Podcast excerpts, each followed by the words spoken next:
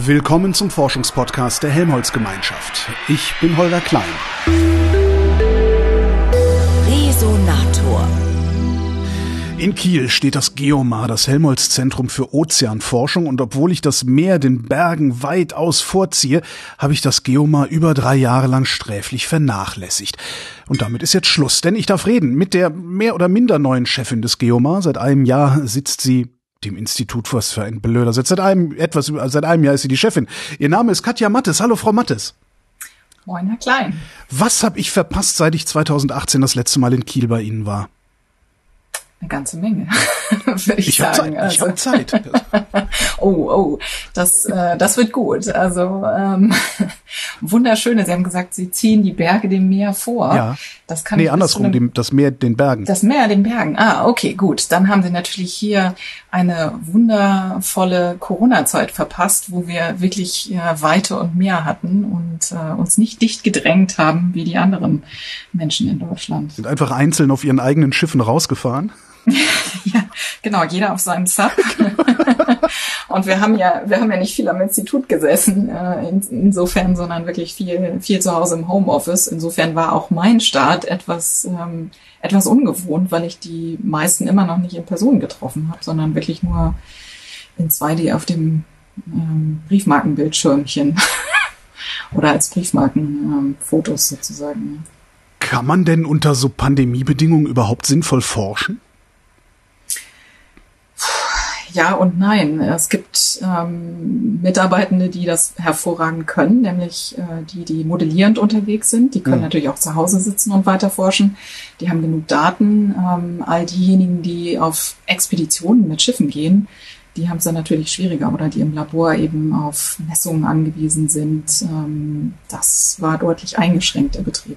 Wie haben Sie es denn gemacht mit den Schiffen? Also 14 Tage Quarantäne und dann erst drauf oder wie macht man sowas? Genau, genau. Also das war dann im Prinzip die Lösung. Im ersten Lockdown ähm, hat die Bundesforschungsministerin alle die gesamte deutsche Forschungsflotte ähm, aus den Weltmeeren nach Deutschland zurückgeholt. Äh, die Schiffe operieren seitdem von Emden nach Emden mit zehn Tagen Quarantäne bis vor kurzem ähm, und entsprechenden Testregimes. Ähm, einige Fahrten sind auch abgesagt worden, weil man einfach von Emden nicht so schnell in den Indischen Ozean oder in den Pazifik kommt. Die Anfahrt ist doch zu groß ähm, und insofern rechnen wir mit einer Normalisierung der Expeditionen ungefähr ab nächstem Jahr. Ja, und ähm, wir konnten aber glücklicherweise eben einige der Expeditionen trotzdem durchführen, aber eben mit sehr, sehr verlängerten Zeiten durch die Quarantäne und längere Anreisezeiten. Da wird so eine zwei, drei Wochen Expedition mal schnell eine Zwei-Monats-Expedition und wenn das dann die Sommerferien mit der Familie betrifft, ist das schon ein ziemlicher Einschnitt für die. Ach so, weil nicht das. Schiff erstmal in den Indischen Ozean fahren und die WissenschaftlerInnen hinterherfliegen können, sondern weil die direkt Genau. mitfahren müssen. Ja, genau. Ah, genau. verstehe. Es sind, es steigen sozusagen alle in Emden dazu und müssen dann auch in Emden wieder aussteigen. Und insofern waren einfach einige Ziele, also den Indischen Ozean, auch den Pazifik, erreichen wir im Moment nicht. Das geht jetzt erst Ende des Jahres wieder los. Was für Expeditionen haben Sie denn dann hin, hinbekommen oder machen können? Also in der Ostsee sind wir unterwegs Ja. gewesen, mit unseren kleineren Schiffen, in der Nordsee, im Nordatlantik, äh, in die Arktis. Ähm, wir hatten gerade eine Expedition in die russische Arktis. Mhm. Ähm, und bis in den tropischen Atlantik sind wir gekommen. Ähm, Mittelmeer auch. Also Mittelmeer und tropischer Atlantik, das ist sozusagen das Maximum der, der Range gewesen, die wir machen konnten. Ihnen ist schon klar, dass Sie mir jetzt auch erzählen müssen, was Sie da erforscht haben, alles, ne? Uh, das wird, äh, das wird schwierig. Also was haben wir uns da alles angeguckt? Ähm, wir haben ja Langzeitverankerungen, äh, zum Beispiel im, im Nordatlantik, wo wir uns den Golfstrom, die Veränderung des Golfstroms angucken. Ist der schon, wird der schon schwächer? Ähm, was sehen wir da? Oder auch, ähm, wie viel Sauerstoff gibt es noch im, im tropischen Atlantik? Welche Strömungs-, Zirkulationsveränderungen sehen wir? Hat das was mit dem Klimawandel zu tun? All diese Dinge gucken wir uns an. Oder auch ähm, am, am Meeresboden. Ähm, welche schwarze Raucher, die wir da haben, wie, wie verändern sich die, wie verändert sich das marine Ökosystem? Das sind alles Fragen, die wir uns da angucken. Und ich habe den Verdacht, dass keine Antwort auf irgendeine dieser Fragen eine gute Antwort ist. Ja, genau. Wird der Golfstrom schwächer? Da gab's gab's ja vor einem halben Jahr ungefähr irgendwie, hat, haben die Kollegen vom PIC irgendwie eine Meldung rausgegeben, dass es alles ja, ganz schlimm enden wird. Ne? Genau, die Kollegen vom PIC, die sind da sehr forsch. Ähm, und wenn man mit unseren ähm, Expertinnen und Experten spricht, dann sagen die, die Messungen sind einfach noch nicht lang genug und es gibt multidekadische Schwankungen. Ähm, wir sehen eine Abschwächung des Golfstroms, das ist richtig, das sagen auch die Modelle hervor, aber oder vorher, aber ob das wirklich schon ähm, ein Signal des Klimawandels ist, das können wir nicht mit Bestimmtheit sagen. Das heißt, mein Haus, was ich mir dann zum Ruhestand äh, in Irland kaufen will, ist noch nicht gefährdet. Hm, kommt drauf an. Wie? Also der Golfstrom, also wenn sich der Golfstrom abschwächt, ja. dann, ähm, dann äh, verändert sich, ne, also der Golfstrom führt ja zu relativ milden Wintern und zu angenehmen Temperaturen in mhm. Europa. Ähm, es könnte also ein bisschen kühler werden. Das hat jetzt noch nichts mit dem Haus äh, in Irland sozusagen zu tun. Das könnte höchstens ein bisschen ungemütlicher werden. Aber wenn der Meeresspiegel auch noch steigt, ähm, was nicht nicht in allererster Linie was mit dem Golfstrom zu tun hat, dann ähm, sieht es schon wieder anders aus. Hm. Sie sagten, wie viel Sauerstoff es noch im Nordatlantik gibt. Schwindet der da auch? Ja, vor allem im tropischen Atlantik. Im tropischen Atlantik. Ähm, im, genau, genau. Und dadurch, dass, äh, dass wir eine Erwärmung im Ozean sehen, nimmt auch der Sauerstoff ähm, ab, der Sauerstoffgehalt. Und es gibt sogenannte Sauerstoffminimumzonen, die gibt es in der Ostsee, aber eben auch hm. im, äh, im tropischen Atlantik. Und diese Sauerstoffminimumzonen nehmen zu. Also die Größe nimmt zu. Das heißt, dem Ozean geht wortwörtlich die Luft aus. Können wir da irgendwas gegen tun? Ja. ja Klimawandel stoppen, ne? Genau. zack, Treibhausgasemissionen. Problem gelöst.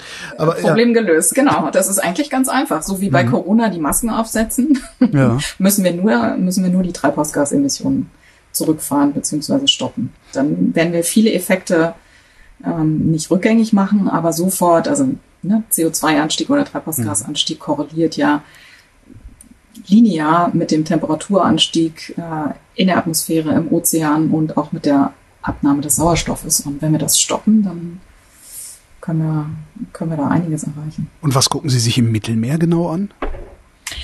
Im Mittelmeer, da gucken wir uns zum Beispiel Hangrutschungen an, an Vulkanen, am Ätna. Huh. Da haben wir, ähm, das ist unser Forschungsbereich Dynamik des Ozeanbodens. Die mhm. legen dann also Messinstrumente ähm, am Ozeanboden aus und gucken sich an, millimeterweise können die sozusagen sagen, wie sich der Meeresboden bewegt. Und nach Vulkaneruptionen kommt es dann oft auch zu Unterwasserhangrutschungen. Wir sehen ja gerade diese spektakulären ähm, Vulkaneruptionen auf äh, La Palma. Mhm. Und äh, da werden wir jetzt auch mit einem Team von uns hinfahren und sich das angucken. Und wenn es zu so einer großen Unterwasserhangrutschung kommt, dann können da schon mal auch Tsunamis ausgelöst werden. Aber nicht äh, vor La Palma, oder? Nee. Da ist der Hang zu klein. Der Hang ist wahrscheinlich zu, zu klein. Ähm, auch im Mittelmeer ist jetzt die Gefahr von, von Tsunamis ja, weiß ich nicht. Also da, da begebe ich mich auf, ähm, okay, auf, auf, auf, unsicheres Terrain jo. für mich. Ich mag keine Tsunami-Vorhersagen für das Mittelmeer. Oder nee, lieber nicht. Nee, sich, sich die Hangrutschung angucken. Also, wie machen Sie das? Fahren Sie ja tauchen da rum? Wir haben ja ähm, Messgeräte, autonome Messgeräte, die wir ähm, einsetzen können, sozusagen die verlängerten Arme der Meeresforscher, die mit unseren Robotern untergehen oder Ozeanboden-Seismometer. Das sind kleine Geräte, die wir auf den Meeresboden herablassen und wo wir eben diese Bewegung des Meeresbodens messen können. Und die Daten werden dann nach oben aufs Schiff gesendet. Wie lange messen Sie da typischerweise? Also ja nicht mit ein paar Tagen getan, vermute ich mal. Nee, nein, also Monate beziehungsweise Jahre. Ne? Also okay. Also die Geräte werden ausgelegt. Wir haben zum Beispiel vor der Küste von Chile haben wir solche ähm, Geräte ausgelegt, die wir jetzt aufgrund der Corona-Pandemie nicht bergen konnten. Also die sind da seit, ich glaube, seit drei Jahren oder so ähm, messen die messen die Veränderungen und dann kann man eben über diesen Zeitraum kann man dann auch Aussagen treffen. Aber das so ein so gesehen ist dann Corona vielleicht sogar ein Geschenk, weil sie noch mehr Daten kriegen, als sie eigentlich bekommen hätten, oder?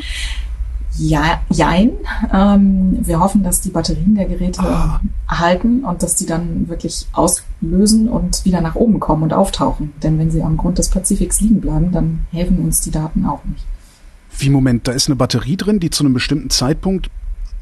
Irgendeinen kleinen Kompressor anwirft und äh, irgendeinen Tank ausbläst? Genau, dann, Och. der wird dann ausgelöst und dann, dann steigen die, äh, dann kommen diese Geräte wieder hoch und wir hoffen natürlich, dass die Geräte dann auch wieder hochkommen und wir sie einsammeln können, um dann an die Daten ranzukommen. Werden die manchmal geklaut? Nee, Okay. in, in 1000 Meter Tiefe, da taucht, äh, taucht man dann doch nicht mal eben Ja, ab und runter. Hangrutschung war jetzt die eine Sache. Also Sie, Sie machen ja Ozeanforschung. Und ist das eigentlich heute Genau. noch großartig was anderes als Klimaforschung? Abgesehen von den Hangrutschungen jetzt? man kann, man kann Klimaforschung nicht ohne Ozeanforschung machen, aber Ozeanforschung ist natürlich noch viel, viel mehr. Also das Geomar erforscht ja den globalen Ozean vom Meeresboden bis in die Atmosphäre. Und wir wollen zum einen das Ozeansystem verstehen. Das hat natürlich auch was mit dem Klimawandel äh, und, äh, zu tun. Und dann wollen wir eben auch nachhaltige Lösungen für drängende gesellschaftliche Probleme ermöglichen da ist natürlich der Klimawandel ähm, ganz weit vorne dabei. Aber es geht auch um das marine Ökosystem, äh, um eben äh, Ressourcen, Ressourcen im Ozean. Das hat jetzt erstmal nicht, ja, hat auch was mit dem Klimawandel zu tun. Weil, weil die Arktis eisfrei wird und alle da fangen, anfangen zu bohren und zu schürfen? Brauchen, brauchen wir, wir müssen ja nicht mehr nach Öl und, und Erdgas ähm, gucken. Das, das können wir uns sparen. Aber äh, Ressourcen, also seltene Metalle aus dem Meer, Manganknollen und so weiter, die sind natürlich schon ins Interesse äh, gerückt äh, im Zuge der, der Energiewende. Hm, welchen Beitrag kann das Geomar da leisten? Wir gucken uns die Umweltauswirkungen ähm, von Tiefseebergbau zum Beispiel an. Wir hatten jetzt gerade eine Expedition im Pazifik, wo das erste Mal wirklich ähm, von ein Kollektortest gemacht wurde, also wirklich ähm, ja, in größerem industriellen Maßstab eben Manganknollen geerntet wurden vom Meeresboden. Und wir gucken uns an, was das für Auswirkungen für das, für das Ökosystem hat. Ähm, was, wie wirkt das auf die Tierwelt? Welche, das eine, kann man sich vorstellen, wenn man an den Meeresboden geht, dass da Sand ähm, oder Sediment aufgewirbelt wird. Was hat das für einen Effekt auf das gesamte Ökosystem, auf die Zirkulation vielleicht? Das heißt, wir beraten auch die internationale Seabed Authority, ob das eine gute Idee ist, Tiefseebergbau zu betreiben oder nicht. Seabed, also äh, Meeresgrund. Äh, Ja, Meeresboden, äh, die internationale Meeresbodenbehörde.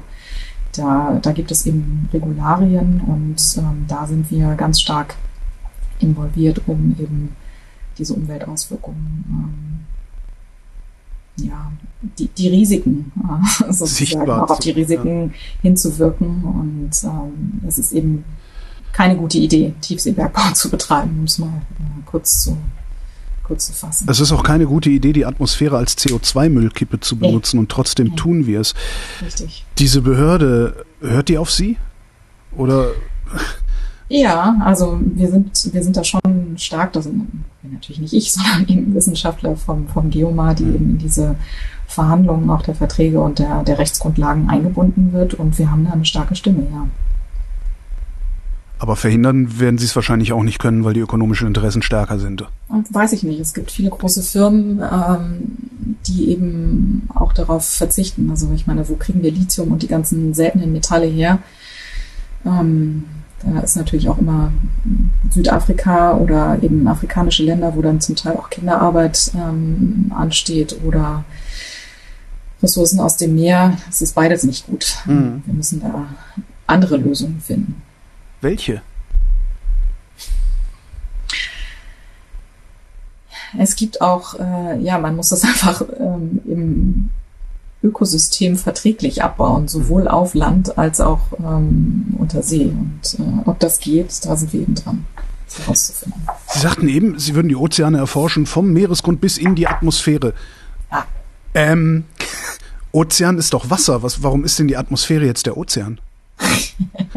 Nee, die, die Atmosphäre ist nicht der Ozean, aber die Atmosphäre ist Teil des Klimasystems, genau wie der Ozean. Und 70 Prozent der Erdoberfläche wird vom Ozean bedeckt. Und ohne die Wechselwirkung zwischen Atmosphäre und Ozean hätten wir kein Klima. Also ähm, insofern die ja, bedingen die sich gegenseitig und man kann nicht Klimaforschung ohne den Ozean oder ohne die Atmosphäre. Mhm. Wir hatten es ja eben schon mal so, so ein bisschen, also Übersäuerung, ähm, Artensterben. Wie geht's den Ozeanen im Klimawandel oder mit dem Klimawandel? Gar nicht gut. Ähm, überhaupt nicht gut. Also wenn man sich die, den Bericht der, des IPCC, der Arbeitsgruppe 1 anguckt, der jetzt gerade kürzlich rausgekommen ist, steuern wir auf eine 2,7 Grad Welt zu. Ähm, es ist eindeutig, der Mensch hat das Klima erwärmt, auch den Ozean. Die Wissenschaft ist sich noch sicherer. Die Änderungen sind noch schneller und drastischer. Und das heißt, wir müssen dringend ähm, und noch schneller agieren, um die Lebensmöglichkeiten auf diesem Planeten für uns, unsere Kinder und Enkelkinder zu erhalten. Und viele, viele Dinge, die im Ozean passieren, sind einfach ja, bedeckt. Äh, ich sage immer, auf dem blauen, blauen mhm. Auge sind wir ein bisschen blind, ähm, weil die Erwärmung des Ozeans, ja, die wird nicht so richtig sichtbar. Diese Extremereignisse, die wir ne-, sehen, wie Dürre oder die Feuer, die wir im Mittelmeerraum beobachtet haben, oder die Überschwemmungen, die ja ganz massiv Deutschland jetzt im, im Sommer auch ähm, mit, mit vielen Toten auch ähm, getroffen haben. Diese Veränderungen im Ozean, die die sehen die normalen, sieht die ja. normale Bevölkerung gar nicht so. Und, und das macht das so ein bisschen ja weit weg oder ähm, vielleicht nicht so dringend das Problem. Aber es ist sehr, sehr dringend.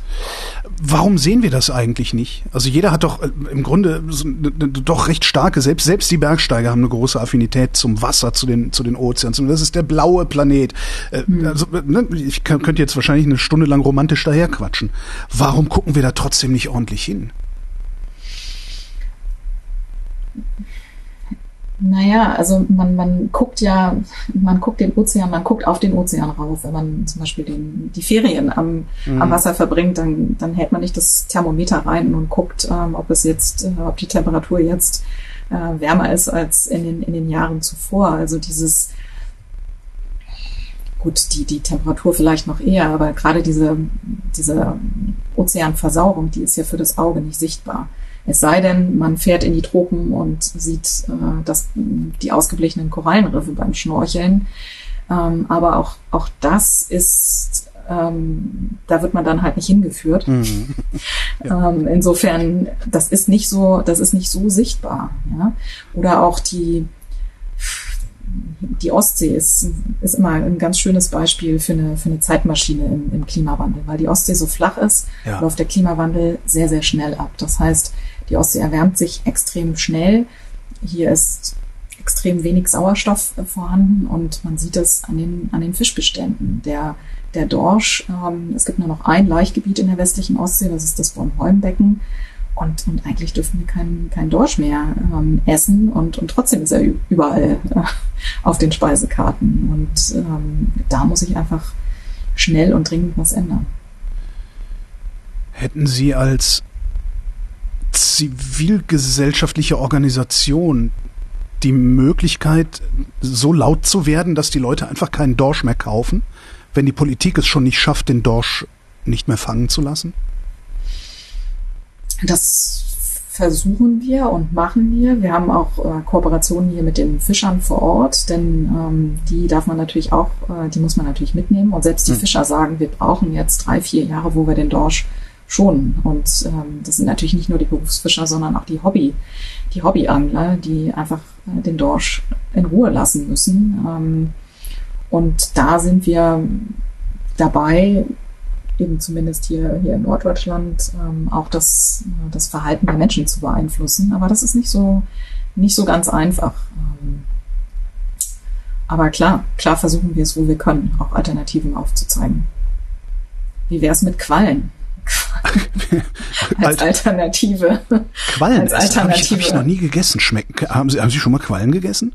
Nee, ich muss ehrlich zugeben, ich habe auch noch keine Quallen gegessen. Aber wir hatten ein großes EU-Projekt, äh, wo es um Quallen ging. Und da mhm. gab es eine Kooperation mit ähm, Spitzenköchen äh, weltweit. Die, da gibt es ein richtiges Kochbuch dazu. Sieht sehr interessant aus, aber ich habe mich noch nicht ganz angetraut. Hm.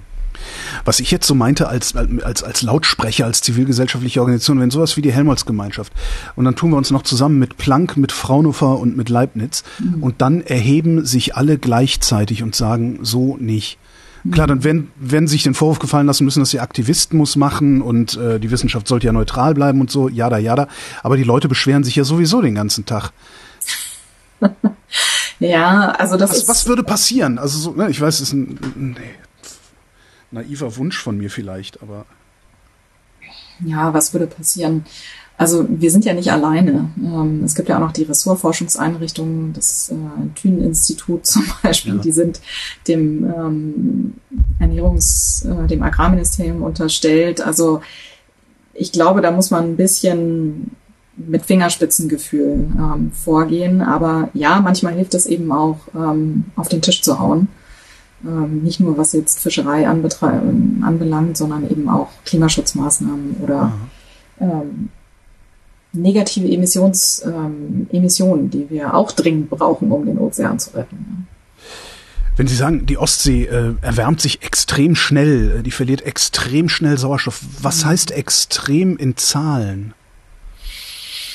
Ja, wir haben, also ne, der globale Ozean hat sich so ungefähr um knapp ein Grad mhm. erwärmt, also 0,8 Grad oder so. In der Ostsee sind wir da im mehreren Gradbereich, zwei, drei Grad. Und da kann man, kann man dann schon sehen, dass es ähm, ein deutlicher Unterschied ist. Ja, also die, die Laichzeiten der Fische haben sich verschoben. Die, die wissen eigentlich gar nicht mehr so richtig, wann, wann die Jahreszeiten sind, wann ihre normalen Laichzeiten mhm. sind. Ähm, wir beobachten extremes Quallenwachstum. Ähm, also da ist schon, da ist einiges schon, schon durcheinander und ähm, das ist so wie die, wie die Arktis, die sich im Klimawandel ja auch stärker erwärmt. Äh, da sind wir in der gleichen Größenordnung. Also, wie gesagt, zwei, drei Grad. Aber es ist trotzdem alles immer noch irgendwie so abstrakt. Darum komme ich so gerne mit meinem äh, Altersruhesitz in Irland äh, und dem Golfstrom, weil das wäre was, was ich mhm. verstehe. Gibt es eine Möglichkeit, die Konsequenzen der Klimakrise in einer solchen Weise darzustellen, dass selbst so jemand wie ich, der in seiner Zwei-Zimmer-Wohnung in Berlin-Tempelhof sitzt, begreift, was das Problem ist, ohne dass ich mein, mein, mein Gehirn zu sehr anstrengen muss? Ja, wir sind dabei, sogenannte Storylines zu entwickeln, um einfach ähm, auch auf, auf Karten, auf regionalen Karten jemanden verständlich zu machen, wie wird es denn in Tempelhof in fünf Jahren aussehen? Ja. Ähm, ne? Also was jetzt Temperaturen angeht, Niederschlagsereignisse, Hitzewellen, all diese Dinge muss man, glaube ich, für die Menschen greifbar machen. Und das kriegt man nur, indem man eben wirklich so wie eine Wetterkarte einfach zeigt, wie, wie sieht denn mhm. das, ähm, wie sehen Temperatur- und Niederschlagsverhältnisse in, in fünf, sechs, sieben, acht, neun, zehn Jahren aus.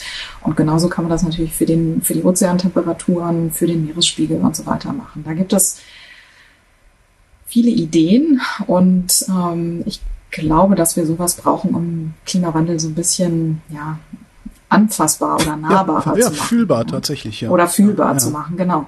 Denn also es ist, ich, hab, ich halte viele Vorträge auch über den, über den Klimawandel natürlich.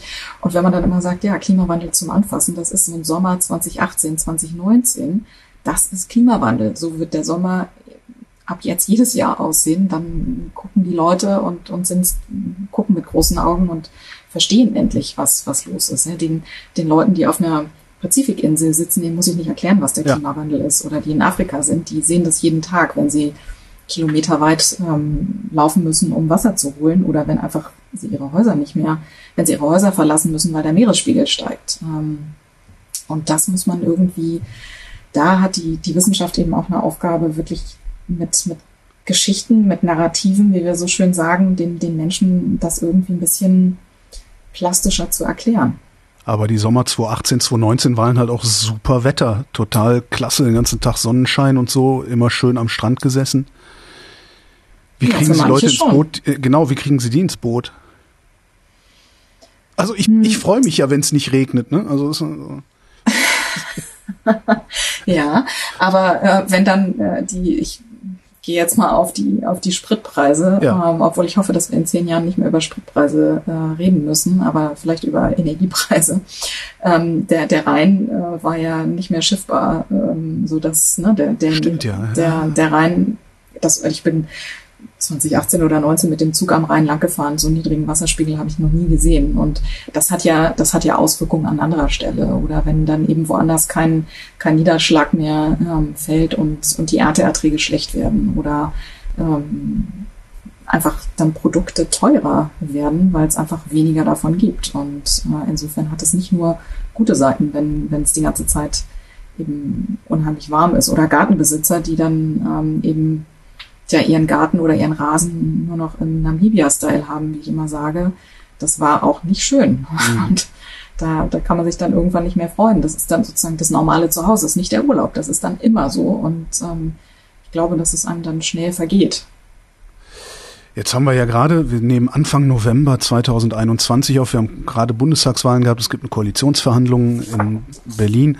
Ähm, Sie sagten gerade, ich hoffe, dass wir in zehn Jahren nicht mehr über Spritpreise reden. Naja, haben Sie, haben Sie den Eindruck, dass die Politik ansatzweise verstanden hat, vor was für einem Problem wir stehen? Ansatzweise ja. okay. Hinreichend. Nein. also ich, ich, ich habe große, ich habe große Hoffnung und äh, die, die Fridays for Future Bewegung hat wirklich, hat das auf das, auf die politische Agenda äh, sehr, sehr deutlich gebracht. Die, die Europa war, stand ja schon in Zeiten des, äh, des Klimaschutzes und des Klimawandels. Der European Green Deal war ein wichtiger Schritt. Ähm, die Wissenschaft liefert klare Fakten schon, schon seit langem. Schon seit 40 oder 50 Jahren wissen wir um die Effekte, auch um die Folgen. Ähm, und jetzt müssen die Regierungen eben ganz klare Maßnahmen ergreifen. Und da habe ich, habe ich große Hoffnungen auf die neue, auf die neue Bundesregierung, die sich dessen sehr wohl bewusst ist, aber Wissenschaft ist eben auch immer Kompromisse auszuhandeln. Und da habe ich große Sorge, dass der Kompromiss ähm, ja, weitreichend genug ist, um äh, dem Klimawandel wirklich zu begegnen. Wir hören ja auch immer, ähm, jetzt auch wieder, gerade ist auch Klimakonferenz in Glasgow, die COP26, und wir hören immer, das ist jetzt die letzte Chance, die wir haben, das Ruder noch rumzureißen. Können Sie das versuchen, konkreter zu machen? Also ich glaube auch, dass äh, das Glasgow, ich habe große Hoffnung und Erwartungen an die nächsten zwei Wochen. Mhm. Heute ist ja der, der zweite Tag. Ähm, gestern ist es ja losgegangen. Ähm, das wichtigste Abkommen ist das Paris-Abkommen, was ja 2015 das erste rechtsverbindliche Klimaabkommen war. Und ähm, jetzt müssen endlich ähm, Dinge eben entschieden werden. Und ähm, wenn man sich die, dieses verbleibende CO2-Budget anguckt, äh, dann haben wir nicht mehr so lange Zeit, um eine globale Erwärmung auf maximal 1,5 Grad oder 2 Grad zu begrenzen. Das sind nämlich noch so sieben Jahre, beziehungsweise für das 2-Grad-Ziel noch 25 Jahre. Aber äh, wir müssen endlich Paris umsetzen und richtig, und da, dazu müssen sich die 195 Staaten einigen, ähm, welche Treibhausgasziele sie ein, angehen wollen. Es sind immer noch Regeln für den Kohlenstoffmarkt offen.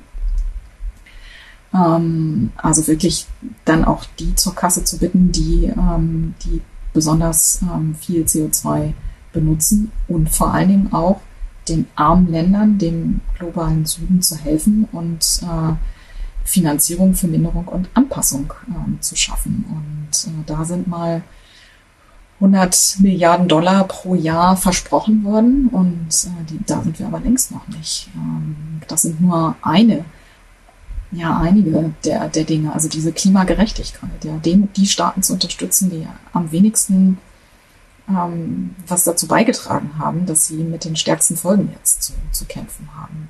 Und das sind einfach viel zu viele politische Bekenntnisse und die tatsächliche Umsetzung ist ähm, ja an der mangels. Und da hoffe ich, da hoffe ich, dass jetzt eben der nötige Druck von Zivilgesellschaft ähm, wirklich kommt und, und dazu führt, dass wir jetzt endlich vorwärts schreiten. Und da drehen wir uns dann ja wieder im Kreis, ne? Also Klimagerechtigkeit. Wir, wir müssen, also was, was wir alles müssen. Im Grunde wissen wir ja, was wir müssen. Aber es ist halt wieder alles so abstrakt. Also äh, Klimagerechtigkeit mhm. ist ein, ein, ein so abstraktes Ding. So viel kognitive Energie kann ich in einem normalen Arbeitstag überhaupt nicht aufwenden. Ähm, also ich scheitere schon ja da, da schon dran, mit Bayern solidarisch zu sein, weil ich aus Berlin bin. Äh, wie kriegen wir das, wie kriegen wir das verinnerlicht, worüber wir seit Jahren, seit Jahrzehnten hier reden? Haben Sie da irgendeine Idee? Also ich glaube tatsächlich, dass diese die Ereignisse, die wir, die Extremereignisse, die wir sehen und die zunehmen werden und die für jeden eigentlich auch in Deutschland angekommen sind. Ja, wer hätte vor dem 15. Juli gedacht, dass in Deutschland Menschen über 190 Personen an den Folgen einer Überschwemmung sterben? Das, das, das ist doch, das war doch unvorstellbar. Und ich glaube, dass es leider ähm, auf der Welt überall solche Beispiele gibt. Ja, die, die ja. Feuer im Mittelmeer oder auch die Hitzewelle in Kanada, ja. die Feuer in Kalifornien, die die äh, die ähm, die Mammutbäume, die da vom Feuer bedroht waren und so. Also jeder hat doch irgendwie so ein bisschen Klimawandel zum zum Anfassen und ich ich glaube, dass es die Menschen jetzt einfach begriffen haben und ähm, das wäre zumindest meine, meine große Hoffnung. Und vor allen Dingen die Staats- und Regierungschefs, ähm, vor allen Dingen der Industrieländer, sind jetzt wirklich in der Verantwortung, weil 80 Prozent äh, der CO2 oder Treibhausgasemissionen kommen aus den Industrienationen. Und es muss jetzt was passieren, wenn wir diesen, wenn wir diesen Planeten unseren, den nachfolgenden Generationen in einem einigermaßen adäquaten Zustand übergeben wollen. Und ich, ich bin wirklich guter Dinge, auch mit den mit den Wahlen jetzt äh, oder mit dem Regierungswechsel in den USA, dass, dass die meisten Regierungen ähm, auch wirklich äh, sich dazu committen. Joe Biden hat es gestern gesagt, dass er eben auch äh, strengere Klima, Klimaschutzregelungen äh, machen möchte. Und wir müssen endlich aufhören, das als Verzicht und Verbot zu sehen, sondern das ist doch auch eine Chance. Das ist doch eine Chance, neue Technologien zu entwickeln, auch ähm, entspannter zu leben ähm, und, und einfach mehr im Einklang mit der Natur auch zu leben. Und Corona hat es doch gezeigt, das geht doch. Man kann auch auf einmal auf die Flugreise verzichten. Es geht. Ja, man muss nicht mehr im Flugzeug sitzen. Das finde ich eigentlich das Interessante. Nein, Nein. Und, und insofern habe ich wirklich, sehe ich die Corona-Krise auch als Chance für die Klimakrise. Und ich finde auch, dass man die Klimakrise als Chance sehen muss. Ähm, das ist die, die größte Umwandlung der, der weltweiten Industrie seit der Industrialisierung. Ähm, weg hin, äh, weg von, von ähm, eben Erdöl und Erdgas hin zu erneuerbaren Energien. Aber mhm. Deutschland ist bestens aufgestellt und der Wirtschaftsstandort Deutschland wird von Innovationen profitieren. Wir waren weltmarktführend bei ähm, Windenergie und äh, und, und Solarenergie noch 2007, 8, 9. Und da können wir auch wieder hinkommen. Also dieses, dieses Gejammer, wir müssen uns einschränken und so, das, das kann ich eigentlich nicht mehr hören. Und da wäre meine große Hoffnung, äh, dass man es dass man es anders konnotiert mhm. ähm, und als Chance sieht. Und ich glaube, wenn wir das schaffen und wenn wir nicht sagen, ihr müsst jetzt auf das und das und das verzichten, dann gehen auch die Leute mit. Denn das ist das, klar müssen wir die Leute mitnehmen. Wir können jetzt nicht sagen, ihr dürft jetzt keinen Verbrenner mehr fahren. Ähm, das macht natürlich keinen Sinn. Das Aber man kann es ja so teuer machen, dass ich mir überlege, mit meinem Campingbus nicht mehr nach Südfrankreich, sondern in die Müritz zu fahren in Urlaub. Ja, zum Beispiel. Aber es gehört natürlich viel mehr dazu. Es gehört der Ausbau des öffentlichen Nahverkehrs, den vielleicht auch nicht nur vielleicht, sondern den preiswerter zu gestalten oder ein funktionierendes Bahnsystem, um einfach Inlandflüge obsolet zu mhm. machen. Mhm. Ähm, völlig unnötig, äh, innerhalb von Deutschland zu fliegen, wenn das Bahnnetz funktioniert und man eben pünktlich und schnell von A nach B kommt. Ähm, in Frankreich, siehe TGV, ist man in vier Stunden von Paris in Marseille. Das, Aber die haben auch vor 40 Jahren angefangen, das Netz zu bauen. Ne? Ja, da müssen wir ein bisschen was aufholen. Aber ja da sind sie, die Arbeitsplätze und die, und, die, und die Innovationen. Also, ähm. Das ist, wir, wir, wir, wir sind in so einer, gerade in so einer negativen Spirale gefangen. Ist eigentlich, wenn wir, wenn wir wieder auf die Ozeanforschung gucken, ist irgendwas besser geworden in den letzten Jahren? Oder wird alles tatsächlich immer nur schlimmer und, äh, Nee, ähm, nee, es wird natürlich nicht alles äh, schlimmer. Wir haben natürlich ähm, viel, viel bessere Möglichkeiten, äh, den Ozean zu beobachten und ihn auch äh, digital darzustellen. Also auch die digitalen Möglichkeiten sind ja gestiegen. Der, der Datenaustausch. Wir, wir wissen heute so viel ähm, über den Ozean, wie wir noch nie wussten. Aber macht's das besser? Das, ja. Den Schaden besser sehen zu können, macht doch den Schaden nicht weg. Nee, macht den Schaden nicht äh, weg, aber das ist eben Wissenschaft, wirklich dieses, dieses Verständnis. Ähm, und, und viele Dinge haben wir im, im letzten Detail noch nicht verstanden und dafür brauchen wir die Daten. Und ähm, Daten und Beobachtungsdaten sind die Grundlage, ähm, um die Änderungen, die wir sehen, wirklich zu beurteilen und ähm, dann eben auch äh, dagegen angehen zu können. Mhm. Gerade Golfstrom hatten wir vorhin. Wenn wir da mehr Daten haben und eine lange Zeitreihe, dann können wir irgendwann auch verlässliche Aussagen darüber treffen, ob der Golfstrom sich aufgrund des Klimawandels abschwächt oder aufgrund von längerer multidekadischer Variabilität. Mhm. Also das ist auf jeden Fall besser geworden. Beobachtungsdaten, wir können Robotersysteme, autonome Systeme einsetzen. Das ist einfach ähm, wirklich faszinierend, was da in den letzten 10, 20 Jahren ähm, für Möglichkeiten hinzugekommen sind. Das heißt, Sie können immer genauer hingucken, immer feiner auflösen sozusagen. Genau. genau. Dadurch verschwinden dann aber irgendwie so die Heureka-Effekte, oder? Oder gab es jetzt in den letzten Jahren irgendwas, wo Sie gesagt haben, boah, damit habe ich nicht gerechnet. Und damit meine ich jetzt nicht, dass die Antarktis noch schneller abschmilzt, als wir alle gedacht haben. ja, also ich, ich bin ja seit einem Jahr ähm, ja. Direktorin und solche, ähm, solche Aha-Effekte passieren natürlich nicht so, ähm, nicht so oft. Ähm, es gibt natürlich immer wieder ähm, Überraschungen, aber ähm, ich, ich könnte jetzt nichts, ähm, nichts aus dem letzten Jahr Ihnen nennen, wo ich sage, das war so ein, sowas, wo wir nicht mit, äh, wo wir nicht mit gerechnet haben. Ähm, sowas richtig Großes. Ähm, man hat immer wieder mit Überraschungen zu tun, ähm, weil es eben noch viel zu entdecken und zu verstehen gibt. Eine, eine Sache, das ist aber eben schon ein paar Jahre her, war eben die Ozeanversauerung. Das war so ein bisschen ein Aha-Effekt. Es gibt eben noch ein anderes Problem. Es gibt nicht nur die Erwärmung der Atmosphäre und des Ozeans, sondern auch die Ozeanversauerung. Und ähm, das war vielleicht so einer dieser Heureka-Effekte. Versauerung muss man, also das heißt, es ist kein Sauerstoff mehr da. Ne? Das genau, oder wenig. Oder genau. Wenig, genau. Also genau, also wenn, wenn man CO2, der Ozean ist ja der größte Kohlenstoffspeicher, der nimmt ja Kohlenstoffdioxid aus der Atmosphäre auf, mhm. hilft uns also.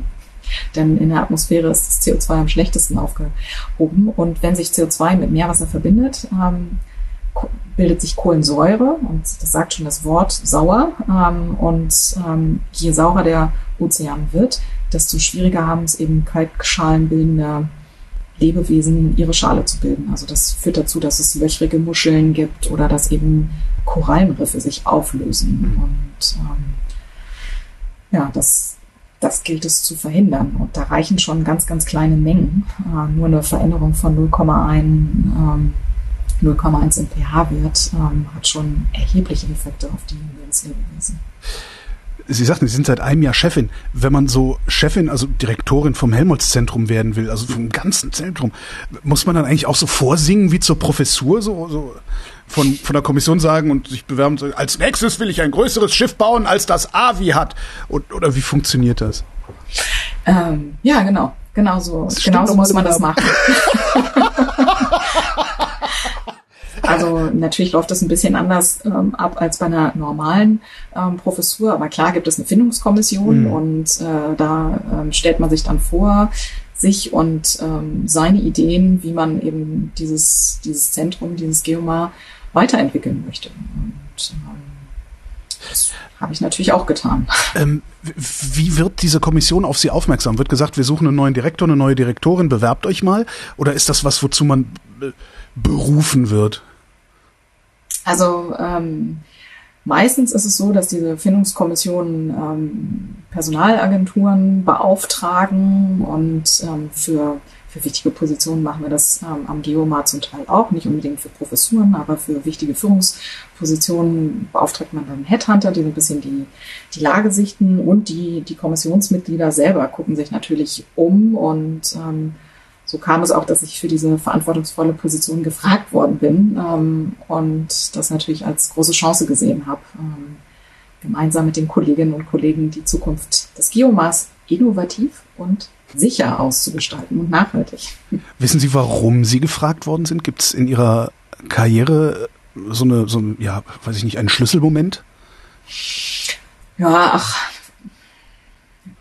das hat sich, glaube ich, äh, glaube ich, entwickelt. Also mhm. ich bin 2012 als Professorin auf meine erste volle Professur nach Kiel gekommen in die, in die Atmosphärenphysik und habe ehrlich gesagt nicht damit gerechnet, dass ich 2020 dann äh, das Geoma leiten werde. Ähm, und es war vielleicht, wenn man sich meinen Lebenslauf anguckt, ein, ein glatter Lebenslauf und alle sagen, ja, es ist doch das ist doch klar. ähm, also für mich war das nicht so klar. Ex Post kann ich das ähm, auch, ja. ja. Ja, Aber klar sind natürlich so ein paar Sachen, ne? Auslandsaufenthalt, ähm, Postdoc-Phase in den, in den USA, dann habe ich eine Nachwuchsgruppe geleitet, Helmholtz Hochschulnachwuchsgruppe, dann gemeinsam mit einer Professur war das schon, dann hatte ich eine eben diese Professur hier in Kiel, dann habe ich den Forschungsbereich, wir haben insgesamt vier Bereiche, Forschungsbereich geleitet. Also ich habe mich sozusagen ähm, qualifiziert für so eine, für so eine Leitungsaufgabe, sagen wir es mal so. Und ähm, das habe ich offensichtlich nicht so ganz, ähm, nicht so ganz falsch gemacht und ähm, so ist man dann auf mich aufmerksam geworden. Und jetzt ist vorbei mit Forschung, oder? Können Sie noch forschen? Ist da noch Zeit zu? Ähm, nee, also für eigene Forschung fehlt mir definitiv die Zeit. Ähm, meine Aufgabe ist eine andere, nämlich gute Rahmenbedingungen für Forschen am Geomar mhm. zu schaffen. Das mache ich auch sehr gerne, das war mir auch klar. Ähm, dennoch treffe ich alle zwei Wochen meine alte Arbeitsgruppe und betreue noch eine letzte verbliebene Doktorandin von mir weiter. Ähm, und insofern bin ich mit der Forschung natürlich noch eng verbunden, aber eigene Forschung äh, kann man nicht machen.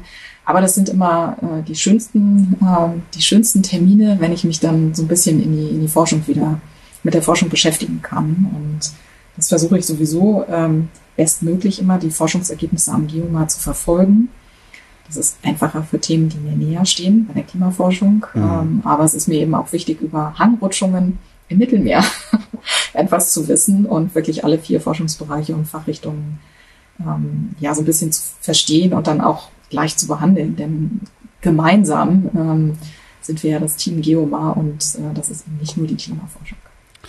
Welche Forschungsbereiche sind das noch? Also wir haben, was haben wir denn alles? Wir haben, haben Ozean und Klima. Mhm. Das war Ihrer, ne? genau, das war meiner. Dann ähm, und dann haben wir marine ähm, Ökosysteme. Mhm. Das ist der Forschungsbereich 3, äh, wo es also um ähm, Pflanzen und, und Tiere ähm, geht. Dann biogeochemische Zyklen, also Kohlenstoffkreislauf zum Beispiel, aber auch andere ähm, Kreislaufe.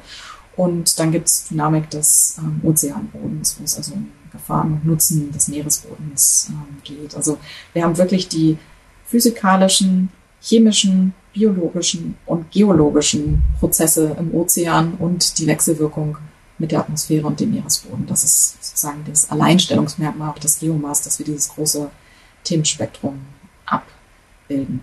Denken Sie, das wird Ihnen irgendwann fehlen, selbst zu forschen, oder ist das also ich stelle es mir eigentlich auch ganz komfortabel vor, sagen zu können, hier, äh, Schneidereit, präsentieren Sie mal Ihre Ergebnisse. also manchmal fehlt es mir schon, muss ja, ich, ja. muss ich sagen, weil das ist natürlich auch, ähm, das ist natürlich das, womit ich mich bis vor einem Jahr sehr intensiv beschäftigt habe und was mir großen Spaß gemacht hat am ähm, Forschung und Lehre und auch die Lehre.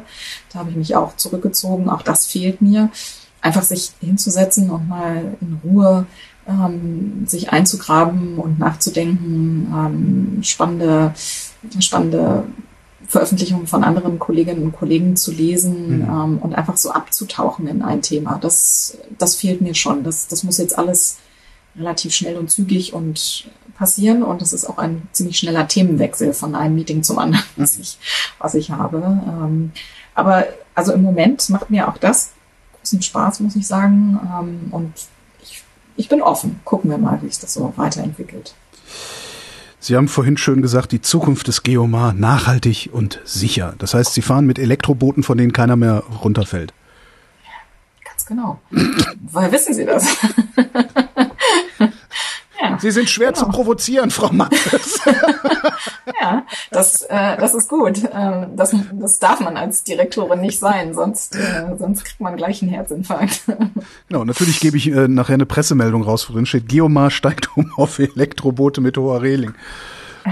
Nein, also ich meine, wir haben ja Diesel, ähm, Diesel-Elektromotoren und äh, natürlich muss es das Ziel sein, auch diese Antriebs, äh, Antriebssysteme äh, zukunftsfähig zu gestalten. Und da gibt es ganz viele spannende Ideen, ähm, eine Kombination von Segel- und Elektromotoren, mhm. Wasserstoffantrieb. Äh, also das, das ist wirklich so gemeint. Das heißt, ja, ich sollte vorsichtig sein, worüber ich doofe ja, Witze mache, okay? Ja, ja, ja, ja, Also das ist nicht nur nachhaltig sozusagen das Geoma mit seiner Forschung und seinen Forschungsgebieten mhm. weiterentwickeln, sondern auch wirklich nachhaltig die Gebäude bewirtschaften oder die Schiffe. Denn ein Großteil unseres CO2-Fußabdruckes sind tatsächlich diese Schiffsemissionen. Ähm, wenn wir, wenn Echt, ist das mehr als die Gebäudeemissionen? Naja, mehr nicht. Also die Gebäude, die Gebäude ist, das sind die beiden großen Klopper, ja, sage ja. ich mal. Ja? Also Gebäude und, ähm, und eben diese, diese Emissionen von, von, von den Schiffen. Und da müssen wir, ne, äh, wenn wir über Klimaneutralität sprechen, dann müssen wir auch an diese beiden Faktoren ran. Das ist jetzt die strukturelle Zukunft des Geomar. Wie ist denn eigentlich die inhaltliche? Sie sagten vorhin auch, es gäbe noch so viel zu entdecken. Haben Sie eine Idee, was das sein könnte, was noch entdeckt werden muss oder will? Also ähm, Grundlagen, in der Grundlagen, ja. im Grundlagenbereich haben wir noch ganz, ganz viel. Unbe ungefähr acht Prozent des Meeresbodens ist nur vermessen. Acht? Und wir kennen acht. Oh. Acht Prozent. Und wir kennen nur 20 Prozent der Meeresorganismen. Also ich glaube, da haben wir genug zu tun. Ähm, auch so Zirkulationsänderungen, ähm, Golfstrom und so weiter. Da gibt es genug, genug in den nächsten Jahrzehnten ähm, zu entdecken. Aber was eben wirklich wichtig ist, dass wir mit unserer Forschung und unserem Engagement eben auch zum Transfer von Wissen und Technologie beitragen, ähm, um die Funktion und auch den Schutz des Ozeans für folgende Generationen zu erhalten. Und ähm, gerade diesen Bereich Technologietransfer, Wissenstransfer, da sind wir dabei, den, den aufzubauen. Und äh, da wird es in den nächsten Jahren ähm, sehr darum gehen, einfach als Helmholtz-Institut haben wir auch den Auftrag, wirklich für die großen, zu den großen Fragen der Gesellschaft ähm, beizutragen, also wirklich auch gemeinsame Ziele zu entwickeln. Da sind wir gerade beim großen Strategieprozess dabei, um eben Beiträge für gesellschaftspolitische und wirtschaftliche Herausforderungen ähm, mitzudenken. Wie sieht sowas ja. konkret aus? Also klar, so ein Podcast ist natürlich ein bisschen Wissenstransfer, aber das wird wahrscheinlich nicht das sein, was Sie meinen, oder? Nee, also Wissenstransfer hat für mich ganz viel ähm, mit Dialog zu tun und mhm. Dialog nicht nur in die Gesellschaft, ähm, sondern in die Politik und in die Wirtschaft. Ähm, beim Bereich Technologietransfer haben wir, haben wir ein Konzept, aber wir haben zum Beispiel hier auf dem Seefischmarkt am Kieler Ostufer haben wir eine unheimlich gute Kooperation mit so einem maritimen Inkubator, der Transmartech, wo wir wirklich auch einen Begegnungsraum schaffen, wo Wirtschaftsunternehmen zusammenkommen mit, mit Forschenden, um konkrete Fragestellungen zu beantworten. Wie kriege ich denn den Schiffsverkehr ähm, emissionsfrei oder wie produziere ich nachhaltiges Baumaterial aus, ähm, aus Seegras oder äh, aus, aus Algenresten oder was auch immer oder Nahrungsmittel. Also einfach wirklich Begegnungsräume zu schaffen. Und das ist zum einen also diese Wirtschaftskooperation oder auch Munition im Meer das sind alles Themen, ähm, wo wir viel mehr in den Dialog treten müssen mit, mit verschiedenen Stakeholdern, wie wir immer so schön sagen. Mhm. Und äh, dann auch die, die Gesellschaft ähm, und, und die Öffentlichkeit auf den Ozean und auf die großen Veränderungen ähm, aufmerksam zu machen. Das eine ist die Faszination für die Meeresforschung. Da können wir ganz viel machen. Wir sind dabei, uns zu überlegen, ein, ein Besucherzentrum aufzubauen. Wir haben Schulkooperationen, wir haben Forscherclub, also einfach viel, viel ähm, proaktiver auch ähm, auf, die, auf die Gesellschaft und die Öffentlichkeit zuzugehen und wirklich in den Dialog zu treten ähm, und nicht nur äh, in dem Elfenbeinturm sozusagen Wissenschaft zu betreiben. Da, da müssen wir viel, viel mehr machen und ähm, da gibt es, gibt es verschiedenste ja, verschiedenste Formen, wie man, wie man das machen könnte. Visualisierung, Layer für Google Earth. Genau.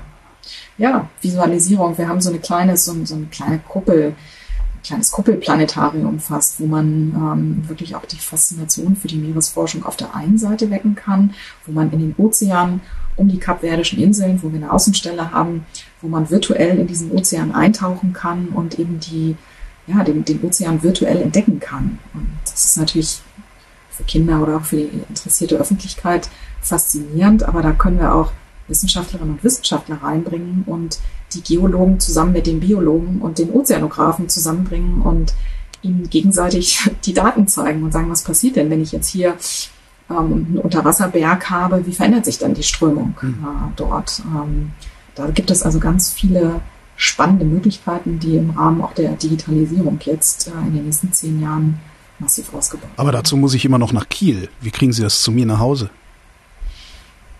Oh, da gibt es auch ganz viele digitale ähm, Formate, wo man ähm, über, über Filmchen, über Social Media äh, oder eben auch sowas wie, was Sie sagten, Google Earth für den, ja. für den Ozean, also ein digitaler Weltozean.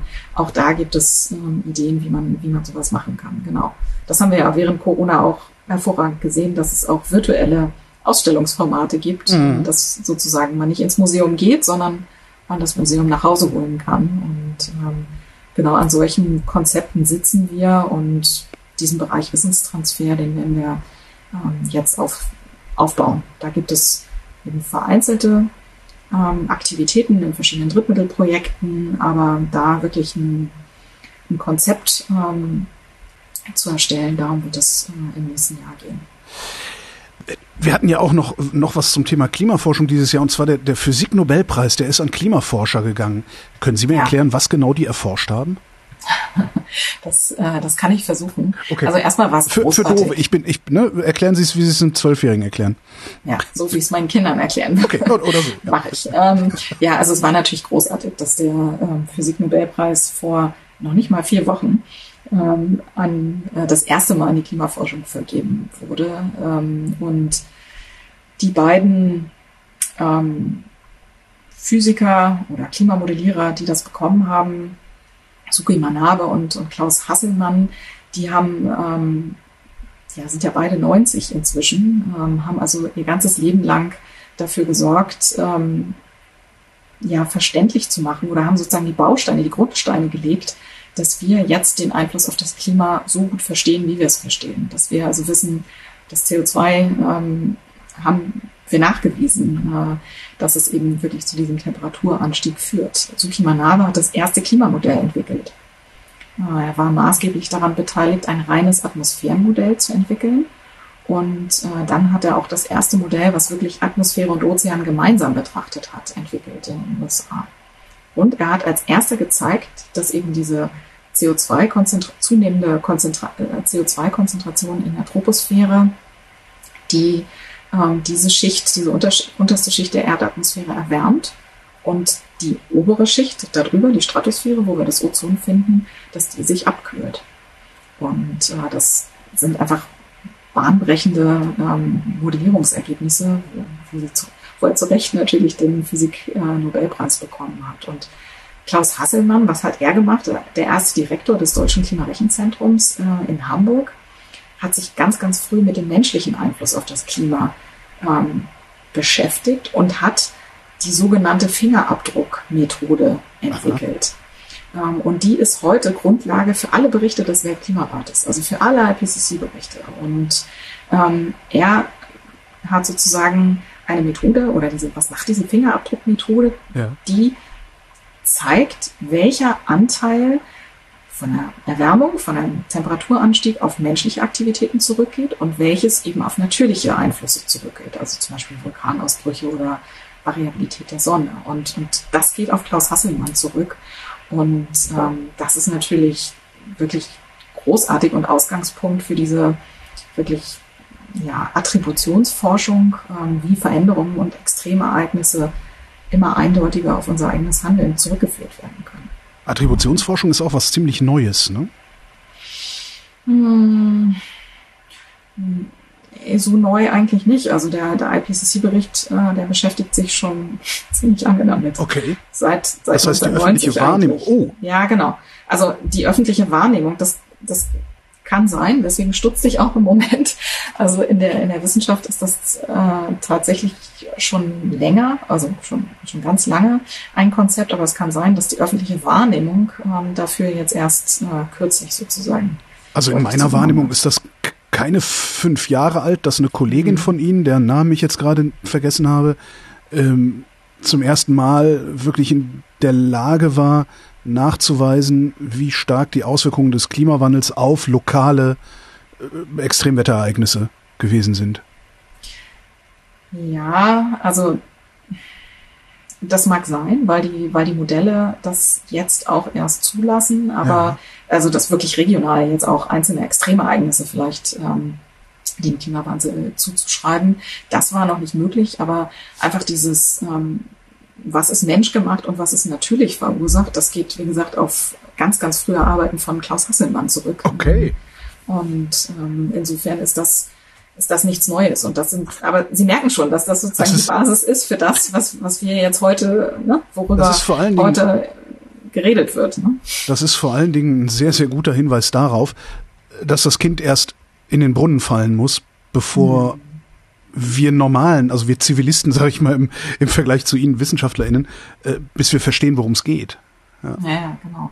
Genau. Und da, da müssen wir uns, da, muss sich die Wissenschaft vielleicht auch an die, an die Nase fassen. Ich meine, natürlich gibt es ähm, Kolleginnen und Kollegen, die, die hervorragend auch den, den Klimawandel und auch die Folgen schon seit Jahrzehnten kommunizieren. Ähm, ein voran motivativ vom, ja. vom Geomar. Ähm, da, da kann man sicherlich niemanden ähm, einen Vorwurf machen, dass er das nicht deutlich oder dass, dass es eben nicht deutlich artikuliert wurde. Aber ich glaube, dass es viel, viel mehr geben muss, ähm, die eben wirklich Wissenschaft auch verständlich kommunizieren. Ja? Das, mhm. das Beispiel mit der Attributionsforschung hatten wir gerade. Also es muss eigentlich zu der Ausbildung von Nachwuchswissenschaftlerinnen und Nachwuchswissenschaftlern gehören, dass sie eben ihre Ergebnisse äh, adressatengerecht ähm, so kommunizieren, dass, dass es eben ja, die, die normale Öffentlichkeit auch versteht.